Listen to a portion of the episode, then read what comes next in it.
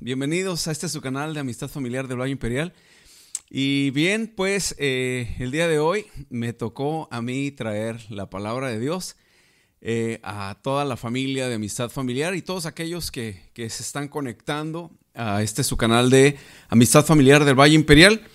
Y mi nombre es Daniel Gallo, estamos transmitiendo desde la ciudad de Mexicali. Eh, y bueno, pues quiero agradecerle al pastor Rodrigo Bravo por la oportunidad de eh, poderles traer el día de hoy el mensaje, hoy domingo, hoy por la mañana. Y eh, pues estamos bien, estamos bien. Eh, me da gusto que también saber que todos estamos bien. No he escuchado, no hemos escuchado ninguna noticia mala, sino entiendo que y estoy seguro que el Señor es el que está guardando nuestras vidas. El tema del día de hoy, aquí lo estoy poniendo, buscando nuestra fortaleza en Dios, continuando con el, el, eh, eh, libro de Efesios, capítulo 6, versículo 10 al 24. Y eh, pues antes, antes de iniciar, quisiera poner en manos de Dios mi vida, este mensaje, y que Dios sea el que eh, me ayude, ¿verdad?, a transmitir y que eh, su corazón, el de ustedes, sea como eh, una tierra preparada, que ya esté preparada para recibir la, la semilla, en este caso la palabra. Dios, te damos gracias, gracias Señor en este día. Gracias por la oportunidad que nos das de poder llevar, Señor, tu palabra. Yo te pido que guíes mis palabras que, y que seas tú a través de mi vida quien em, me ayude, Señor, a, transmitir tu palabra y que de una manera eh, sabia pueda transmitirla y que el resto de las personas, Señor, puedan recibir esta palabra y que sea eh, eh, de, de bendición y que dé fruto abundante en sus vidas. Señor, te lo pido en el nombre de tu Hijo amado Jesucristo, Señor. Amén y amén. Y bien, pues estamos listos, estamos listos para eh, eh, compartir con ustedes esta palabra. Eh, pues ya son, ya, ya, casi tenemos ya un, año, ¿verdad? Desde que no nos vemos. A, algunos de ustedes, pues sí los hemos visto, dada la, ahorita la, el bloqueo, o cómo podemos decir, que no podemos pasar hacia, este, hacia Estados Unidos. Pero bueno, a los pocos que hemos podido ver, eh, nos da mucho gusto. Y a ver cuándo se echan la vuelta para acá. Eh, claro, con su debida, con sana distancia, ¿verdad? Y con toda la precaución, puesto que todavía, pues esta situación de la pandemia está vigente, por, decirlo así. Y bueno, el, tema del día de hoy, como les había dicho, eh, lo titulé Buscando nuestra fortaleza en Dios. A través de este libro de Efesios, ya para culminar el libro, que es eh, capítulo 6, del versículo 10 al 24, como anteriormente lo dije. Y esto me, trae una reflexión, este, este, estos versículos de este capítulo, en cuanto que me ha tocado ver que en medio de la pandemia, en esta situación tan complicada de nuestras vidas, eh, puedo, puedo ver a hombres fuertes, hombres eh, temerosos de Dios, ¿verdad? Hombres que están bien fundamentados. Y, de repente me toca ver que hay hombres con el temor, con este temor a la pandemia, pero es un temor de miedo. Y que también eh, me, toca ver que también están eh, desesperados también en el encierro. Y es obvio, ¿verdad? Porque pues eh, las noticias en cuanto a la pandemia, en cuanto a lo que se observa, pues es muy, es muy evidente y es muy dramático, ¿verdad? Ver las tantas muertes que hay en el mundo en Estados Unidos, México y en todo, en todo el mundo. Claro, ¿verdad? Claro, es obvio, es obvio. Dice, pues la enfermedad está allá afuera, hay que ser sabios. Pero me, toca ver que, eh, que hay una desesperanza y hay un temor. Entonces, esto, esto nos trae una pregunta. Entonces, el miedo, el miedo y el temor nos quebranta. Esta, esta, esta pregunta se las hago a ustedes. ¿El miedo y el temor nos quebranta? A nosotros como cristianos, ¿nos quebranta este miedo? Esa pregunta plantéesela a usted ahí donde está. ¿Me quebranta? ¿Me, me, doblega este miedo? Eh, ¿O el temor me doblega? ¿Me, me hace desfallecer? Vámonos poniéndolo de esa, de esa, de esa manera. Ahora, hago una segunda pregunta. ¿Un hombre de Dios tiene límites o la replanteo? ¿Una mujer de Dios tiene límites? ¿En cuanto a qué límites? Ok. Eh, el estar resistiendo, el estar eh, resistir, al resistir un temor o al resistir un miedo, este miedo nos va a vencer, este temor nos va a vencer, eh, em, una tentación, vamos a ir, vámonos poniéndolo de ese punto, una tentación me va a vencer, entonces como hombre tengo un límite, ahora replante, usted pregúntese, yo tengo un límite, algunos dirán, pues, pues sí, dice la palabra que Dios nos va a permitir eh, afrontar una tentación de tal grado que, que, pueda yo desfallecer. O sea, Dios no nos va a dar una tentación a ese límite. ¿Ok? Pero entonces, planteese, ¿tengo, tengo un límite? Entonces, ¿qué nos dice la palabra? ¿Qué nos dice la palabra de Dios respecto al soportar? Al soportar una enfermedad, al soportar el pecado, al soportar la tentación o al, soportar eh, problemas. Ok, ahí lo estamos viendo, ¿verdad? Estamos viendo un hombre con una piedra encima de él y vamos imaginando, imaginándonos que esa piedra es la enfermedad o es un pecado o es una tentación o son problemas. Y usted póngale lo que usted quiera, ¿eh? La esposa, el esposo, los hijos, la escuela, el trabajo, eh, pueden ser diferentes, diferentes tipos de, problemas que pudiéramos tener. Yo nomás por enumerar puse cuatro. Entonces, ¿qué nos dice la palabra de Dios respecto al soportar? ¿Ok? Entonces, vamos a ver lo, que vamos enfocándolos con el capítulo 6 de Efesios, versículo 10 al 11. Entonces dice el versículo 10, por lo demás, hermanos míos, fortaleceos en el Señor y en el poder de su fuerza entonces dice, ¿cómo debemos de fortalecernos? Fortaleceos en el Señor y en el poder de su fuerza. Vestíos, dice el versículo 11, vestíos de toda, ¿de toda qué? La armadura de Dios para que podáis estar firmes contra las acechanzas del diablo. Entonces, entonces nos dice primero que debemos de qué? Fortalecernos en el Señor. O sea, de Él viene nuestra fuerza. Esta, esta llega cuando reconocemos que depende de Dios. Eh, le buscamos en oración, eh, leemos su palabra y escuchamos qué? Su voz. Entonces, luego debemos vestirnos y tomar la armadura y ponérnosla, ¿ok? Entonces, primero debemos de fortalecernos, ¿ok? Y vamos a, vamos a entrar a este punto donde dice, ¿saben ustedes cómo ¿Cómo es el entrenamiento eh, de un soldado? El otro día eh, me tocó eh, dar esta plática con los varones y, estaba pensando en que Neri, que estuvo ahí en el ejército, pudiera apoyarnos, ¿no? Porque él ya estuvo varios años ahí. Pero si alguno de ustedes también estuvo en el ejército, puede pensar, ¿cómo es el entrenamiento de un soldado? en qué condiciones entrenan. ¿Verdad? Entrenan en todas las condiciones, en calor, en frío, en agua, eh, en lluvia, ¿verdad? Bajo la lluvia.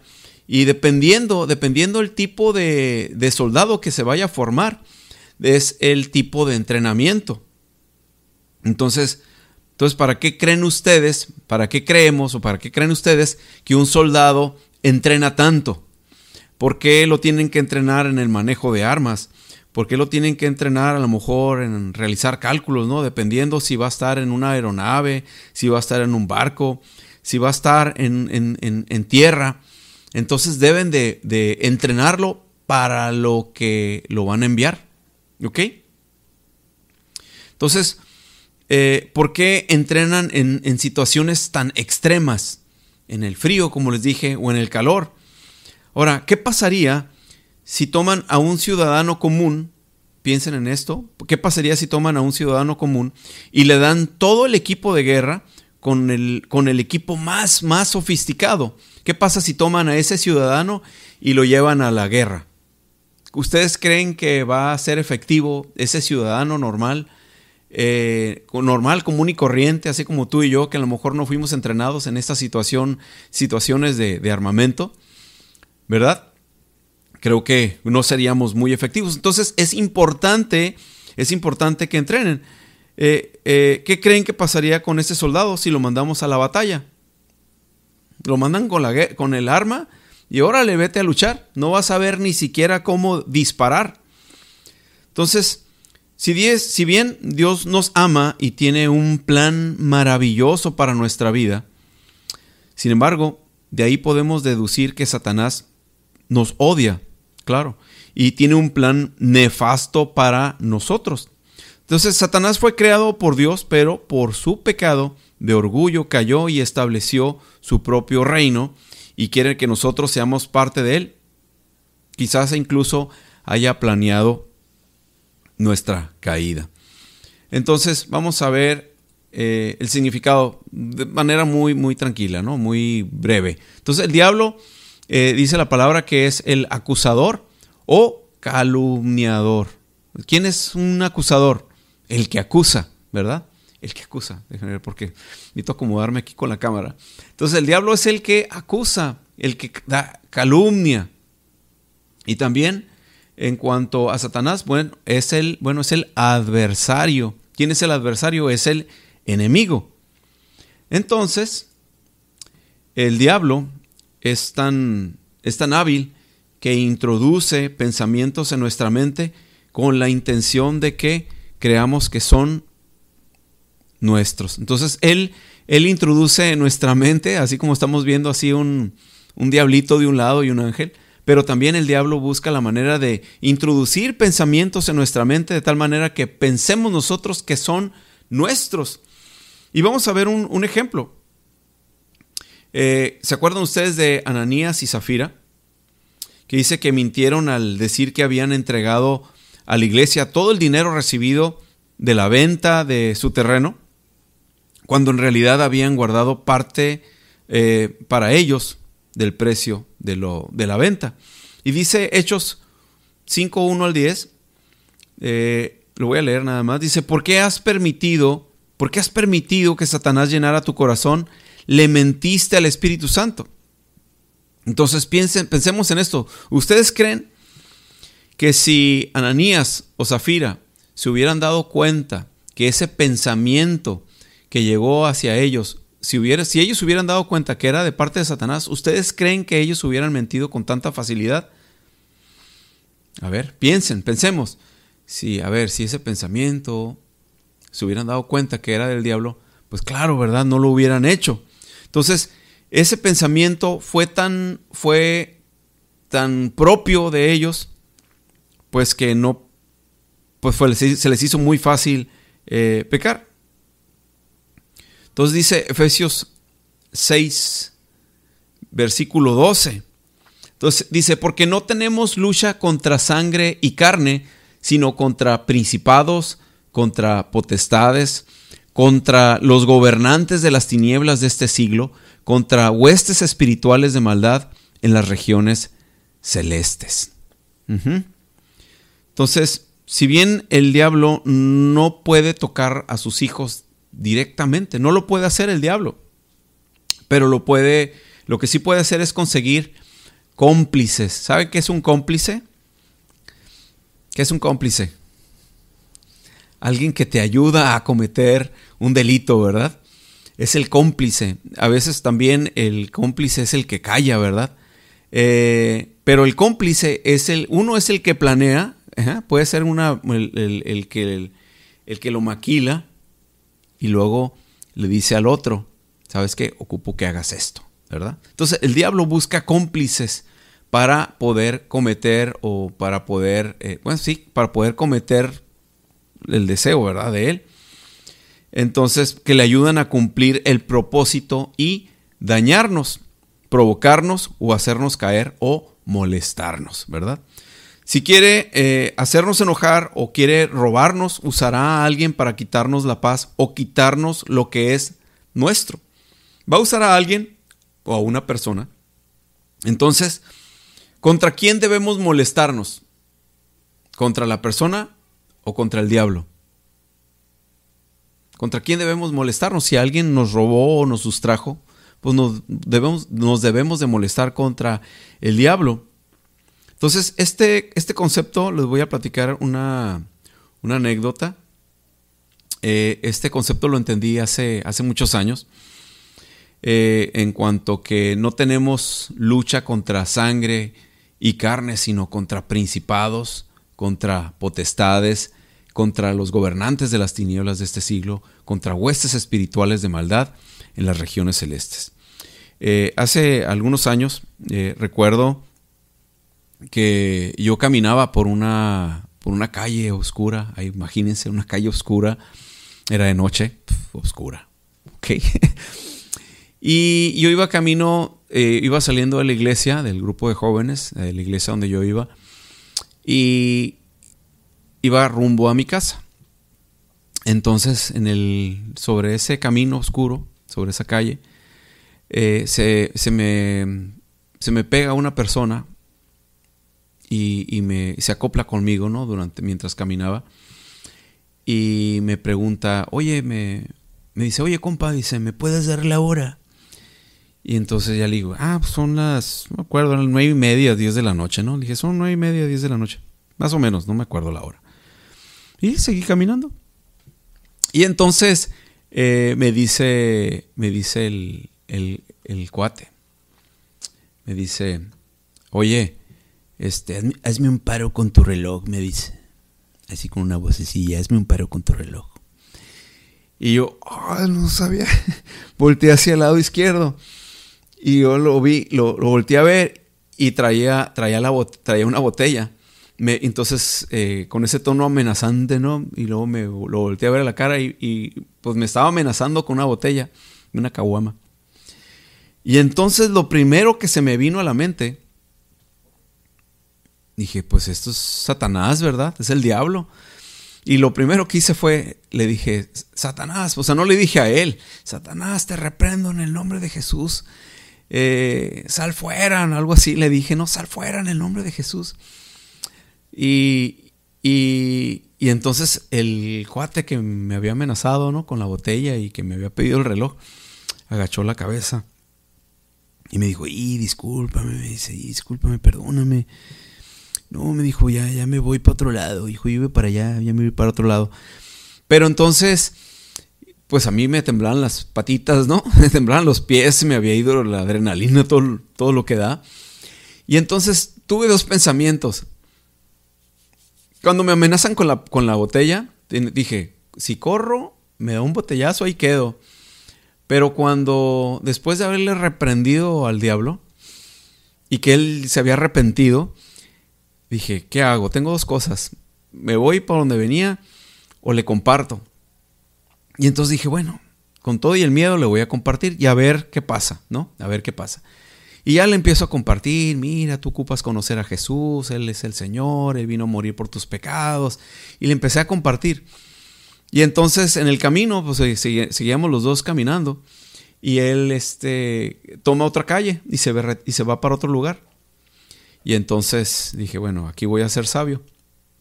Él ya se fue para allá, mi camino para mi casa es hacia adelante.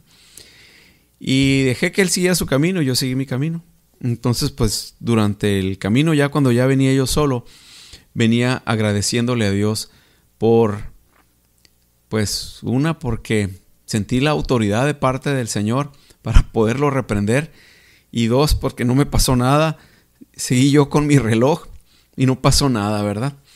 Entonces, eh, pude, pude entender que nuestra lucha no es contra carne ni sangre, sino contra los principados, contra Satanás, ¿verdad? Y tenemos esa autoridad. Ahora, ¿tú crees que tú tienes esa autoridad de reprender? Ahí deja la guardada. Entonces Jesús ya venció al diablo en la cruz. La batalla final ya está ganada. Sin embargo, nos enfrentamos a batallas espirituales cada día y debemos hacerlo con las armas que Dios nos da, no con nuestro intelecto o con nuestras fuerzas físicas. Esta es una lucha espiritual y nuestro adversario, el diablo, es astuto e intentará desanimarnos en nuestro andar con Cristo. Entonces debemos usar esas armas de Dios para vencerlo.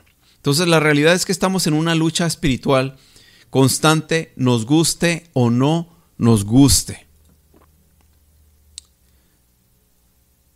Nos guste o no nos guste. Me equivoqué, botón.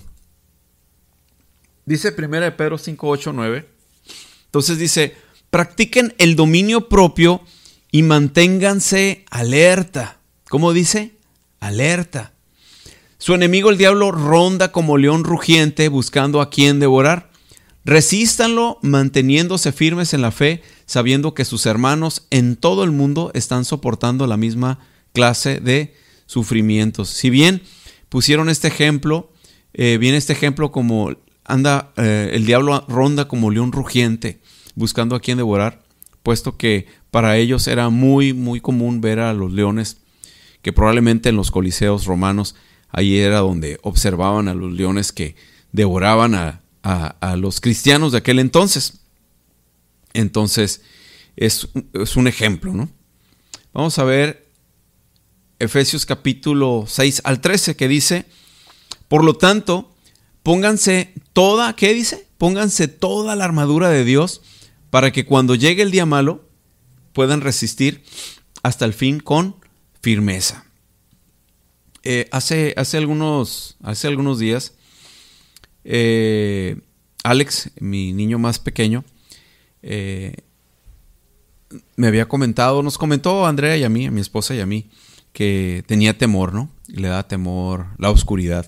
Entonces, cuando tenía, quería bajar de la segunda de la planta, de la segunda planta a la primera, pues pedía que le prendiéramos las luces, porque le daba miedo. Y, le dije, no tienes por qué tener miedo, debes de tener puesto toda la armadura. Y, le dije, pues hay que tener el yelmo de la salvación, hay que tener el escudo de la fe eh, y las sandalias. Pero traté de no ser tan específico porque hay cosas que no, no entiende él, eh, mi hijo de siete años. Sin embargo, le dije, debes de tener una armadura. Y eso sí lo entendió bien tener toda la armadura, es una armadura de Dios y esa es la protección de Dios, así le, así le expliqué yo a, mi hijo. Entonces cuando, cuando de repente le inundaba el temor o, creía él que iba a tener temor o le daba miedo a algo, eh, se ponía a orar, ¿no? Se, se, agachaba y se ponía a orar y decía, debo de tener toda la armadura, debo de tener toda la armadura de Dios. Y, y, me tocaba verlo, ¿no? Y ya entonces ya bajaba y ya así con, con la oscuridad, ¿no? Prendía ya la, el foquito, tomaba agua y se, y se subía a dormir en las noches. Entonces, si un niño de siete años lo entiende así, ¿por qué nosotros como adultos no lo entendemos? Entonces debemos de tener en cuenta que es una armadura, ¿verdad? No son, no son varias, es una armadura y debemos llevarla en su totalidad, así dice su palabra, ya que nos equipa para hacer frente a todos los ataques del diablo. No nos ponemos hoy el casco y mañana el escudo. Eh, hoy me pongo el casco, mañana no me lo pongo. Traigo las sandalias y luego mañana no me las pongo. Debemos de traer toda, toda la, armadura. Entonces, eh, vamos a ver así por partes el día de hoy eh, los componentes de esa armadura que nos menciona el, el libro de Efesios capítulo 6. Entonces, los soldados, fíjense, vamos a pensar en esto, los soldados se preparan con toda su armadura cuando salen a la batalla. Y nosotros como buenos soldados de Jesús debemos hacer lo mismo. Entonces, eh, aquí estamos viendo, aquí estamos viendo, ya había, ya había marcado aquí todo esto. Eh, aquí estamos viendo la armadura de Dios. eh, tenemos, por ejemplo, el cinto la verdad, ¿verdad? ¿Verdad? Tenemos la coraza, la coraza de la justicia. Tenemos eh, las sandalias o las botas, dice, de la paz o del Evangelio de la paz. Tenemos el escudo de la fe. Tenemos el yelmo de la salvación y tenemos la espada de, del Espíritu. Y, esto lo vamos a ver, esto lo vamos a ver a detalle en un momento. ¿Ok? Entonces, déjame nomás quitar esta. Entonces tenemos toda, toda la, tenemos que ponernos toda la armadura de Dios. Tenemos el yelmo.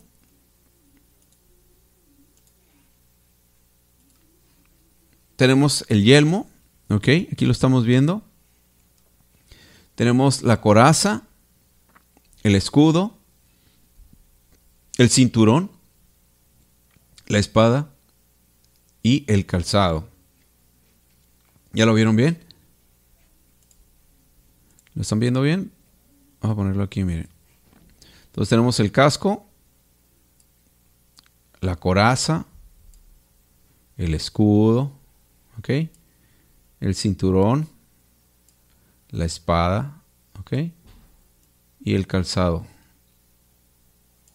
Parece clase para niños, pero no. Bueno, pues si mi hijo lo entendió, vamos a entenderlo también. Ok, vamos a verlo por partes. Entonces dice Efesios capítulo 6, versículo 14, manténganse firmes, ceñidos con el cinturón de la verdad.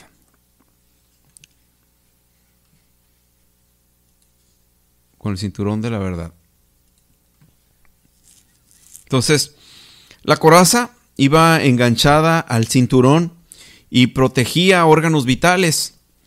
Una herida en el pecho puede ser mortal y por eso el soldado debe cubrirlo bien. Asimismo debemos vestirnos con la justicia de Dios que tenemos a través de, de Jesús. Somos justificados por nuestra fe en Cristo, dice Romanos 5.1.3. Dice, la batalla contra las tentaciones y el pecado no la ganamos por nuestra propia justicia, la ganamos recordando quiénes somos en Cristo y manteniéndonos firmes en esa realidad. Entonces, cuando Dios nos mira, ¿a quién, crees, a, quién, creen ustedes que mira cuando Dios nos mira hacia nosotros? Entonces, Dios mira a Jesús en nuestras vidas. Entonces, nosotros también debemos enfocarnos en la obra de Dios en nuestras vidas, mantener nuestros ojos puestos en Jesús, no en nuestro pecado sin Él en nuestras emociones o en nuestros errores que cometemos. O sea, no debemos de ver nuestros errores, no, no debemos de estar enfocados en nuestro pecado, sino nuestra mente, nuestra vista debe estar enfocada en quién? En Jesús. Vamos a ver, eh, dice, protegidos por la coraza, protegidos por la coraza de justicia.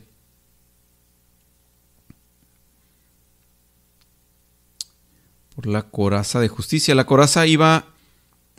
Ah, ok, ok, ok, eso ya lo había leído. Entonces la coraza, eh, lo, lo, que les comentaba, iba enganchada al cinturón y protegía los órganos vitales. ¿Ok? Dice eh, Efesios capítulo 6, al, eh, versículo 15. Entonces, y calzados o calzados con la disposición de proclamar el Evangelio de paz, de la paz, perdón. Entonces los pies necesitaban estar bien protegidos para avanzar en la batalla. El enemigo puede colocar objetos eh, cortantes eh, o trampas para hacernos caer y evitar que avancemos. Su meta es impedir que salgamos a proclamar el Evangelio de la paz.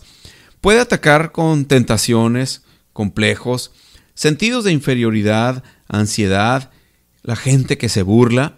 O sea, la lista puede ser muy larga, pero en Cristo, en Cristo, nuestros pies están firmes y dispuestos para llevar el Evangelio de la paz. Damos pasos y ganamos terreno, vidas para el reino de Dios porque Él nos capacita y porque nosotros mismos hemos experimentado su paz. Entonces estamos viendo que si tenemos un calzado, viéndolo físicamente, pues esto nos protege, ¿verdad? Eh, dice el siguiente versículo, eh, además de todo esto, tomen el escudo de la fe con el cual pueden apagar todas las flechas encendidas del maligno. Entonces aquí Pablo no solo eh, menciona la parte de la armadura, sino que también nos dice para qué la usaremos. El escudo al que se refiere eh, era uno grande que cubría y protegía toda la parte delantera del soldado. Era resistente y estaba cubierto de cuero porque a veces el enemigo atacaba con flechas encendidas y el cuero actuaba como aislante protector. Entonces con el escudo de la fe podemos apagar todas las flechas que nos dispara el maligno. El ataque del diablo puede venir de cualquier lugar, por eso es importante estar alerta para poder colocar el escudo en el lugar preciso y protegernos. Eh, una de las armas del diablo que usa con frecuencia es la, ¿la qué? La duda nos incita a, dudar del poder, del poder, del amor o la bondad de Dios. Al ejercitar nuestra fe y afirmarnos en lo que sabemos sobre Dios y su obra en nosotros. Entonces, esos ataques pierden su efectividad y avanzamos en nuestro andar con Jesús. Pero bueno, eh, quisiera leerles así como una fábula. Eh, esto nos va a hacer entender un poquito en cuanto eh, lo que es el temor o el dudar en quién estamos creyendo. Entonces hay una fábula, el rey y la peste. Se los voy a leer, que dice, eh, cuenta sobre un rey árabe que atravesaba el desierto cuando se encontró con la peste. ¿Ok? Es una fábula de un rey que se encuentra con la peste. Entonces el rey, eh, el rey le preguntó inquieto a la peste, le dice, oye, peste, ¿a dónde vas? Y la peste le, responde, voy a Bagdad a matar a 500 personas. Y dice eh, la fábula que días después volvieron a encontrarse el rey y la peste.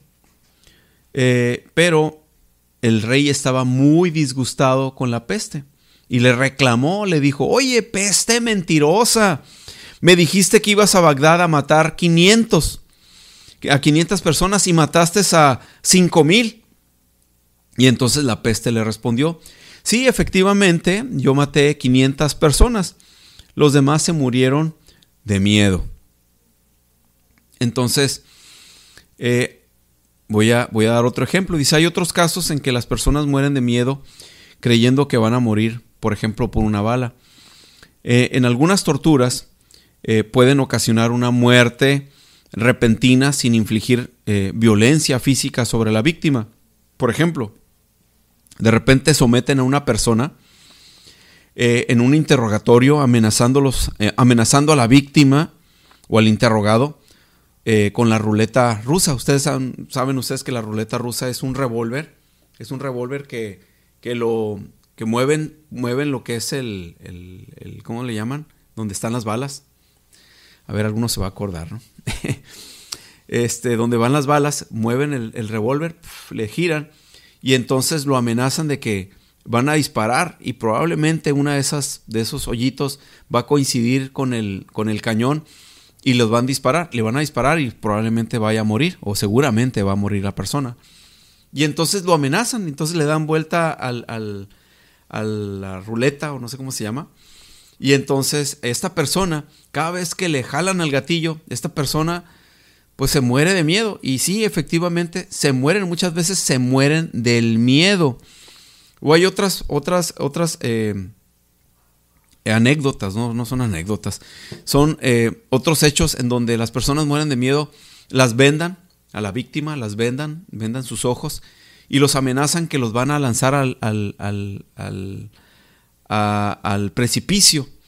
Y entonces y en realidad no están en un precipicio, están a lo más en, apenas algunos pocos centímetros de altura y los avientan. Y cuando los avientan, eh, estas personas fallecen, mueren de miedo. Entonces, la pregunta aquí es, ¿en quién estamos confiando? ¿Ok?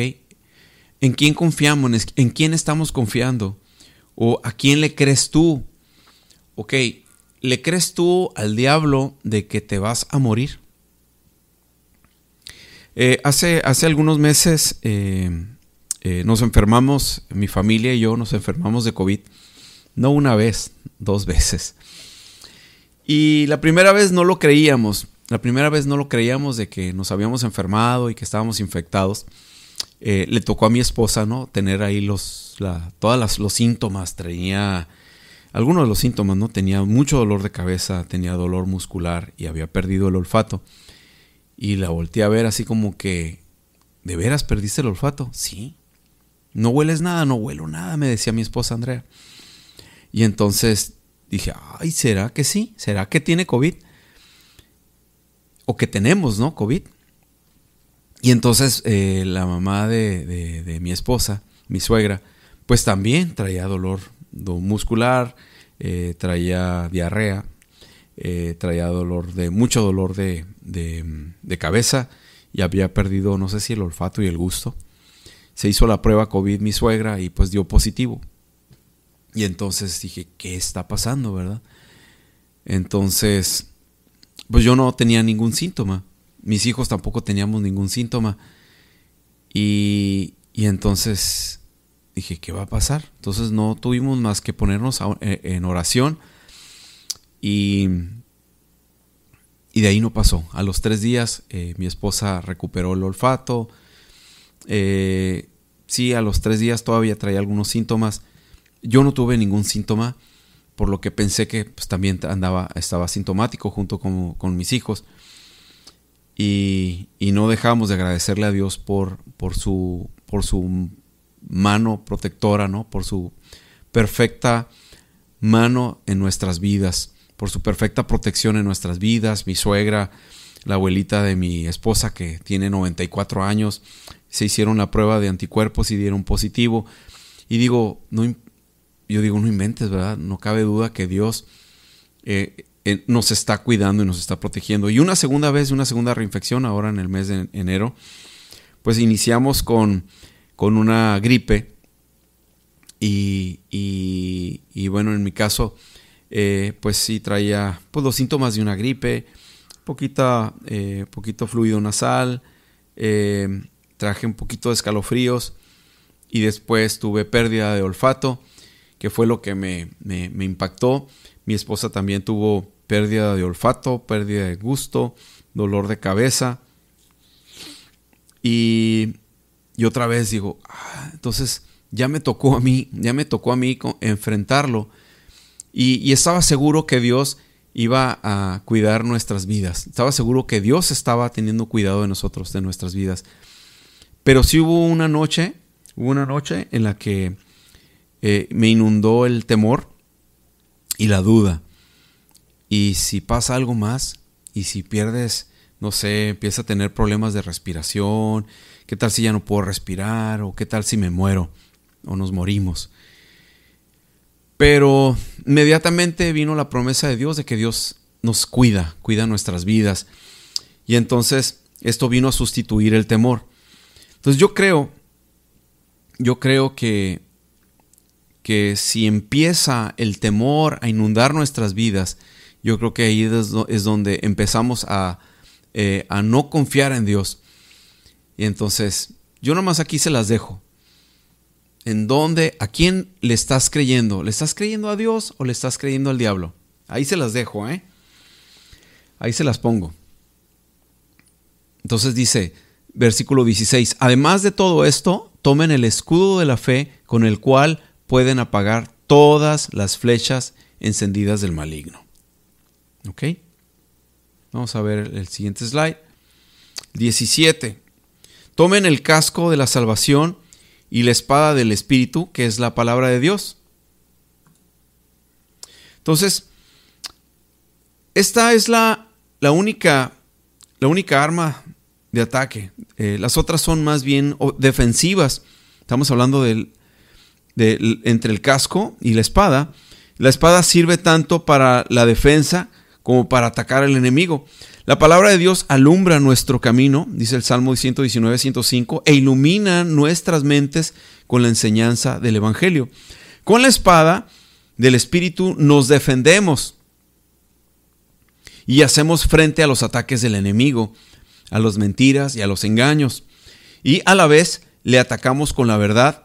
Entonces recordemos el ejemplo de Jesús cuando fue tentado, cómo usó la palabra de forma efectiva para vencer las tentaciones del diablo, lo que viene en Mateo, Mateo 4. Entonces dice eh, Hebreos 4:12, ciertamente la palabra de Dios es viva y poderosa y más cortante que cualquier espada de dos filos, hasta, eh, de dos filos, penetra hasta lo más profundo del alma y del espíritu, hasta la médula de los huesos, y juzga los pensamientos y las intenciones del corazón. Entonces, eh, vimos, vimos todas las, toda la armadura el cinto de la verdad, la coraza de la justicia, las botas de la paz del Evangelio, el escudo de la fe, el yelmo de la salvación y la espada del Espíritu. ¿Cómo, cómo, cómo, trabaja, cómo trabaja Satanás? Déjenme, eh, me voy a regresar a vista, vista general. ¿Cómo, trabaja Satanás en, nuestras vidas? Fíjense, eh, hay, una, hay, una, anécdota de una iglesia. Eh, dice que había una terraza, había una terraza con un techo diseñada para acomodar 300 eh, personas. Y puesto que estaba en, el exterior, tenía un problema muy grave ese, esa terraza, ya que ustedes saben que, por ejemplo, como aquí en la ciudad de Mexicali, no sé, de repente hay lugares donde hay em, plaga, ¿no? De, de, aves, o en este caso de palomas. Y ese era un problema que tenía esa, esa terraza. Comúnmente eh, se llenaba de aves, de pájaros, y entonces, eh, pues ya saben que cuando hay muchos pájaros, pues en el piso se ensucia rápidamente.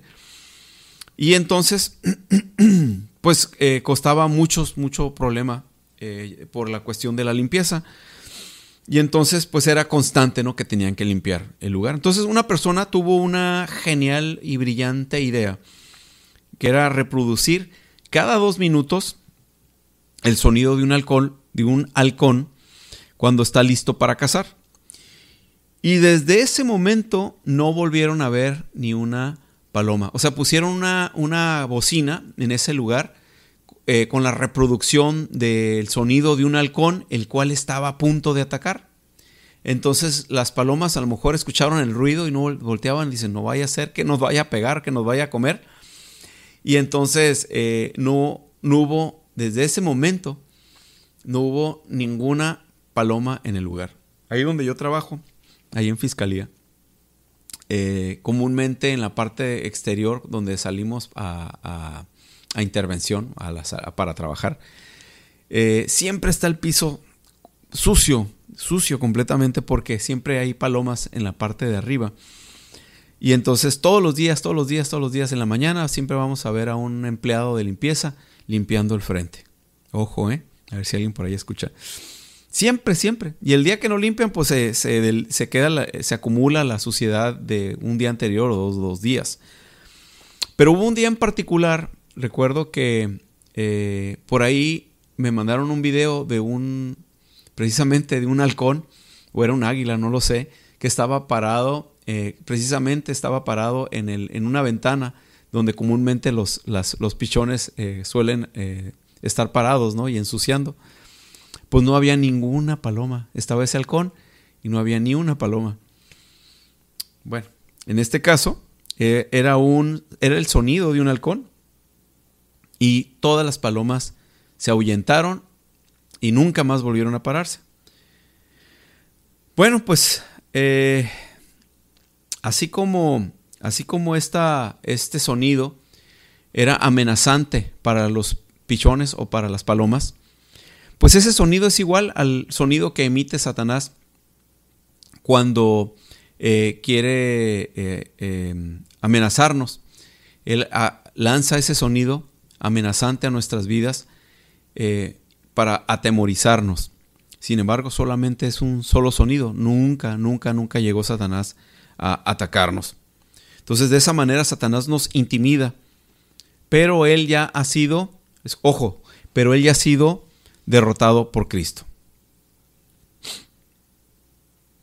¿Ok? Eh, vamos a continuar. Vamos a continuar con, eh, para culminar con el, eh, este libro de Efesios. Dice Efesios capítulo 6, 18, oren, oren en el Espíritu en todo, ¿en todo qué? En todo momento, con peticiones y ruegos. Y luego dice, manténganse, ¿qué? Alerta y perseveren en oración por todos los santos. ¿Quiénes son los santos? Tú y yo somos los santos. Entonces debemos de estar orando unos por otros. Debemos de estar orando. Si alguien está enfermo, vamos a orar. Si, Dios pone en tu corazón orar por alguien, ve y ora por esa persona. Entonces oren en el Espíritu en todo momento con peticiones y ruegos.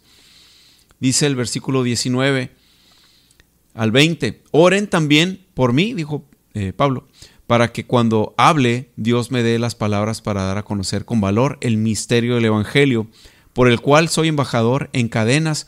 Oren para que lo proclame valerosamente como debo hacerlo. Entonces aquí podemos nosotros tú y yo orar por nuestros pastores, por nuestros líderes, por los maestros de los niños que eh, traen la palabra a, nuestros hijos. Entonces debemos orar también por, por nuestro pastor. Eh, versículo 21 al 22. Nuestro querido hermano eh, Tiquico, fiel servidor en el Señor, les contará todo para que también ustedes sepan cómo me va y qué estoy haciendo. Lo envío a ustedes precisamente para que sepan cómo estamos y para que cobren ánimo. 23 al 24. Que Dios el Padre y el Señor Jesucristo les concedan paz, amor y fe a los hermanos. 24. La gracia sea con todos los que aman a nuestro Señor Jesucristo con amor imperecedero. Y ya para concluir, dice el pastor que ya para concluir, ya me voy bien rápido, ¿verdad? Pero sí, pues ya, ya voy a acabar. ya vamos a acabar. Dice conclusión, piense en qué tipo de tentaciones irrumpe, irrumpen nuestra mente y cómo está Satanás detrás de ella. Entonces ya habíamos visto que muchas veces Satanás inyecta esos pensamientos en nuestra mente. Entonces ahora sí, piensen en qué tipo de tentaciones irrumpen nuestra mente y cómo está Satanás detrás de ellas. Dos, ¿cuántos pasajes de la Biblia conoce usted que hablen de la actividad de Satanás en relación con nuestras tentaciones? Ok, entonces si hay una tentación, busque, vamos a buscar en la palabra cómo combatir ese tipo de tentación. Tres, ¿qué aprendemos de esos pasajes acerca de cómo resistir al diablo?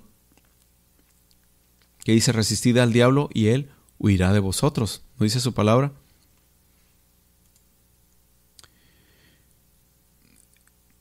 Tres, cuatro. Enumere pecados que permitimos y que podrían dar ocasión al enemigo para influir en nuestra vida. ¿Qué es? ¿Qué es, qué es lo que regularmente le permitimos? ¿Al coraje? ¿Al odio? A lo mejor tenemos ojos pispiretos y de repente volteamos a ver ahí a, ciertas personas. O solemos decir, eh, utilizar nuestra boca para maldecir, para decir malas palabras, para ofender, para burlarnos de otras personas. Entonces, ¿cómo, cómo, cómo, cómo, em, cómo le permitimos al diablo e influir en nuestra vida. Y por último, si seguimos el ejemplo de Jesús, ¿cómo podemos usar las escrituras como respuesta frente a los ataques de Satanás?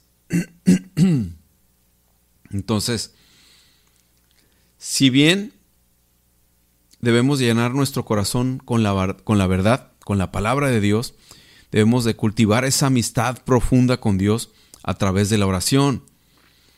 Eh, y, debemos de alimentar nuestras vidas y nuestra fe leyendo y memorizando la palabra de Dios.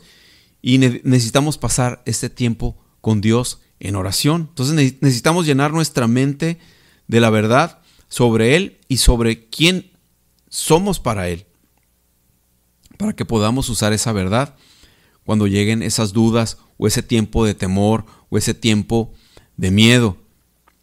Entonces, debemos recordar que somos salvos por la fe en Jesús y eso nadie lo puede cambiar. Entonces debemos vivir confiando y en obediencia a Jesús. Entonces necesitamos estudiar la Biblia, memorizarla, aprender a usar la palabra eh, y, y a través de esta palabra combatimos esas mentiras con la verdad de la palabra de Dios. Entonces necesitamos guardar la palabra de Dios y que y vivir una vida de acuerdo a lo que Él nos pide. Y bueno, vamos, acabamos de llegar al final, eh, culminamos con el libro de, de Efesios capítulo 6 y, vamos a tener un tiempo de oración y vamos a disponer nuestras vidas para agradecerle por su palabra. Dios, te damos muchas gracias, infinitas gracias, Señor, por tu cuidado, por tu protección, por tu palabra. Gracias, Señor, porque a través de tu palabra, Señor, tú nos enseñas que tú estás en nuestras vidas. Gracias, Señor, porque a través de tu palabra eh, podemos opacar esas, esas mentiras del diablo y entendemos que somos más que vencedores en ti, Señor, porque tú nos cuidas, porque tú nos guardas, porque somos más que vencedores en ti, Señor, porque tú, Jesús, triunfaste en esa cruz, porque tú llevaste nuestros pecados en esa cruz, llevaste nuestros pecados, nuestras enfermedades, y en ti somos más que vencedores, Señor. Te damos gracias en el nombre de tu Hijo amado Jesucristo, Señor. Gracias, Padre. Gracias, Espíritu Santo, por tu palabra, porque tú nos la recuerdas en esos tiempos y en esos momentos difíciles, Señor. Te damos gracias en el nombre de Jesús. Amén y amén. Dios me los bendiga a todos. Gracias. Y les mandamos un fuerte abrazo desde aquí, desde la ciudad de Mexicali. Bendiciones a todos. Amén y amén.